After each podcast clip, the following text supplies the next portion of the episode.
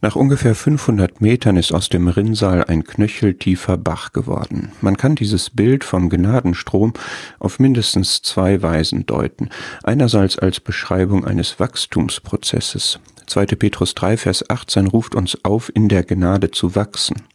Andererseits kann man in diesen Stationen geistliche Wahrheiten erkennen, die in gewisser Weise immer wahr sind, beziehungsweise wachstumsunabhängig realisiert werden können.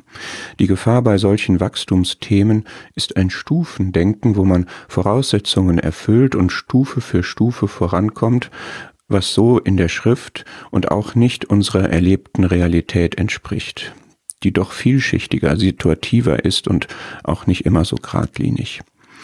Bei diesem knöcheltiefen Wasser kann man an zwei Aspekte denken.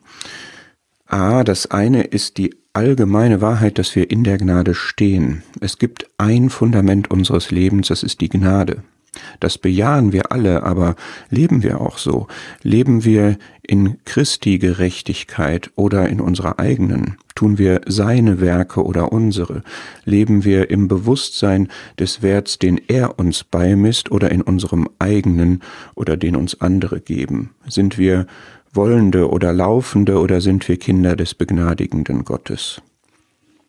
Das andere ist, mach überhaupt mal einen Schritt hinein in die Gnade.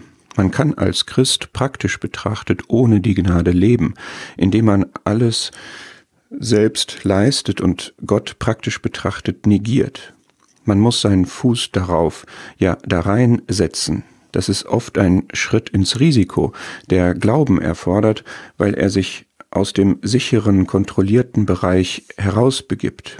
Ich denke, an den Einzug Israels ins Land Kanaan. Der Jordan ist ein anderes Bild, aber dennoch, die Priester mussten den Mut haben, vor den Augen des Volkes glaubensvoll die Füße ins Wasser zu setzen. Erst dann erfüllte sich die Verheißung Gottes und der Fluss teilte sich.